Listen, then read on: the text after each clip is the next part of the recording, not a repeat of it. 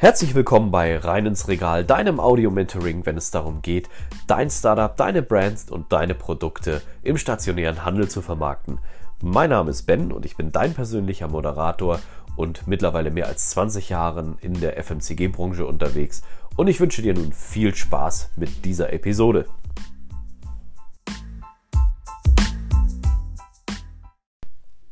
Hey, ich bin dir echt dankbar. Wir sind in Folge 10 angekommen und die Folge 10 ist auch gleichzeitig unser Staffelfinale der ersten Staffel der Basics, äh, die erforderlich sind für dein Produkt, deine Marke, dein Startup, wenn sie rein ins Regal möchte. Diese Folge ist eine kleine Zusammenfassung, von daher wird sie auch etwas länger gehen, wie die üblichen knapp fünf Minuten.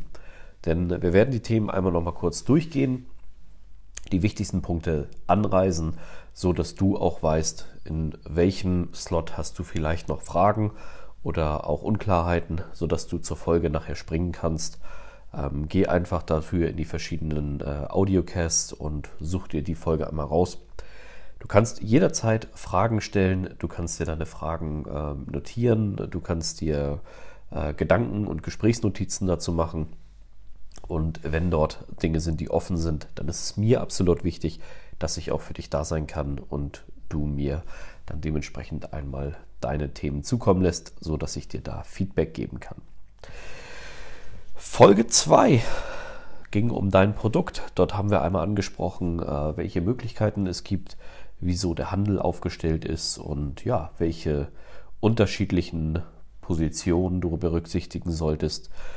Wir haben dort darüber gesprochen, dass es absolut wichtig ist, dass du dir Profis ans Werk holst, wenn du mal nicht weiter weißt, ob das nun äh, Anwälte, Lebensmitteltechniker oder auch äh, Produktentwickler sind. Das ist absolut wichtig, dass du da keinen Alleingang und Blindflug machst. Das kann nachher im Nachgang unschön werden. Muss es nicht, aber das ist so. In der Folge 3 haben wir besprochen, wie so deine Preiskalkulation aussieht, welche Punkte dort beachten solltest. Du solltest dir auf jeden Fall einen Puffer einkalkulieren, nicht zu knapp kalkulieren. Wir haben gelernt, dass im Schnitt im Handel und im Lebensmittelhandel und Konsumgüterhandel ein drei- bis vierstufiges Preismodell angewandt wird. Das bedeutet, es sind weitaus mehr Auf- und Zuschläge der unterschiedlichen weiteren Lieferketten, Großhändler oder auch ähm, Endhändler dort drin, so dass du da bitte auch nicht zu eng kalkulierst, dass du auch für die Zukunft für dein Unternehmen und dein Produkt gut aufgestellt bist. Das so mein Tipp nochmal an dich. Geh sonst gerne in die Folge und zieh dir den Content nochmal rein. Dort wirst du sicherlich dann deine Fragen beantworten können. In der Folge 4 haben wir über Vertriebswege gesprochen.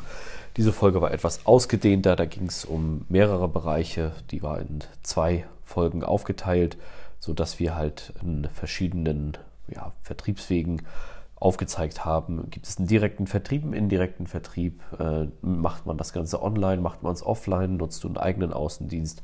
Kein Außendienst? Ähm, das hat sich dann auch in Folge 5 und 6 so weitergezogen, sodass du halt letztendlich auch wusstest, in welchem Bereich du dich aufstellen musst und natürlich auch, was zu deiner Philosophie und auch zu deiner ähm, Vertriebsstrategie passt.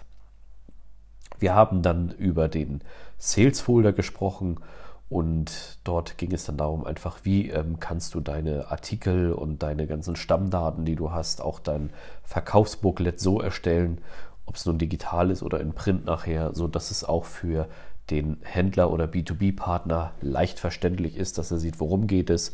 Alle relevanten Daten sind dort drin, inklusive vielleicht einer Preisliste, die dort ähm, angehängt werden sollte. In der Folge 6 haben wir über das Marketing gesprochen.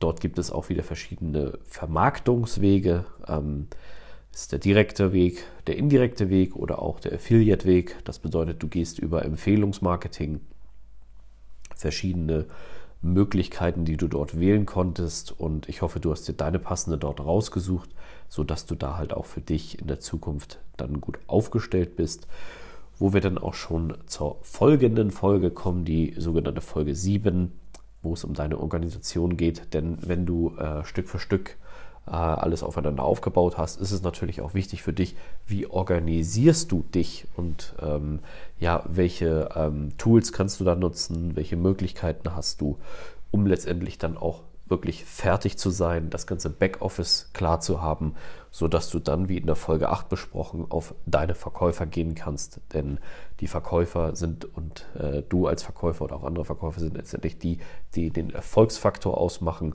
Ähm, es gibt verschiedene Ansätze dazu. Äh, was absolut wichtig ist, dass du natürlich auch ein Produkt anbietest, ähm, was der Markt irgendwo haben möchte. Der Markt entscheidet nachher, deine Konsumenten, deine Kunden, ähm, auch wenn du einen vielleicht ähm, super positiven intrinsischen Gedanken hast bei deiner äh, Projekt und bei deinem Vorhaben, ist es halt auch so, dass du es trotzdem verkaufen können musst. Sonst äh, ist das Ganze natürlich nicht wirtschaftlich. Und zu guter Letzt sind wir in der Folge 9 so ein bisschen in Deep Dive gegangen. Da gingen wir auf das Thema Nachhaltigkeit. Das Thema Nachhaltigkeit war natürlich sehr wichtig, ähm, nicht nur im Bereich der ähm, Umwelt und äh, auch in deinem Umfeld, sondern auch wie du mit Kunden umgehst und ja, welche Möglichkeiten siehst du da der Nachbetreuung, dass du halt kein One-Shot-Only hast. Glaube mir, ich habe in meiner gesamten Karriere mehrere Unternehmen kennengelernt, äh, auch große Konzerne, die immer diesen One-Shot-Only gewirkt haben und das ist im Endeffekt im Konsumgüterbusiness, weil es ja immer wieder konsumiert wird, nicht nachhaltig. Da sollte man dort vielleicht andere Wege wählen, was auf jeden Fall mein Credo und meine Empfehlung wäre. Du bist in diesen Fällen jetzt auf jeden Fall sehr gut ausgestattet und ähm, kannst dich in vielen Bereichen weiter einlesen, du kannst Fragen stellen und du hast hiermit mit dieser ersten Staffel sozusagen das absolute Grundbasis-Rüstzeug bekommen, um mal einen Einblick in den Konsumgütervertrieb zu bekommen und natürlich auch welche Risiken und Nebenwirkungen sozusagen, aber auch welche Erfolge damit verbunden sind. Denn äh, letztendlich ist das ganze Projekt ja darauf gebaut, dass es wächst. Am Anfang ist es sicherlich eine kleine Pflanze, aber im Kern möchtest du mit deiner Marke ja auch erfolgreich werden und deinem Unternehmen, sodass du dann natürlich auch viele Punkte berücksichtigen darfst. Und ich kann dir wirklich nur empfehlen, such dir eine gute Mannschaft, such dir gute Leute, zieh dir viel Know-how rein, stell sehr viele Fragen, such dir gute Coaches, die dich darüber begleiten und natürlich auch richtige Vertriebspartner im Endeffekt. Denn dieses Business ist äh, sehr umfangreich. Es ist einer der ältesten Gewerbe der Welt. Und in dem Fall ist es natürlich immer wieder möglich, mit Innovation und Renovation dort voranzugehen. Aber vielleicht solltest du auch da die richtigen Partner wählen. Und welche die richtigen sind, wirst du nachher wissen. In dem Sinne dann auch, wenn du weißt, welche es nicht waren.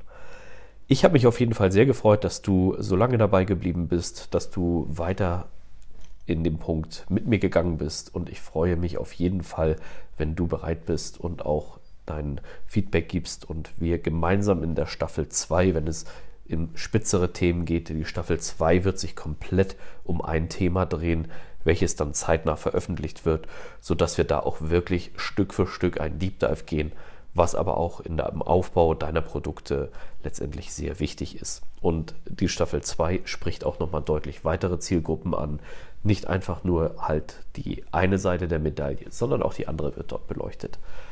Ich freue mich sehr auf dein Feedback und eine wunderschöne Zeit wünsche ich dir und viel Erfolg. Liebe Grüße und bis bald.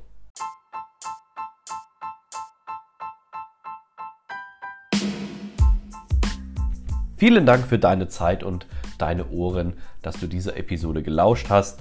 Solltest du Fragen haben, nutze wirklich die Chance äh, der Interaktion und wenn es dir gefallen hat, lass gerne eine Rezension da. Ich wünsche dir nun einen wunderbaren Tag. Liebe Grüße, dein Ben.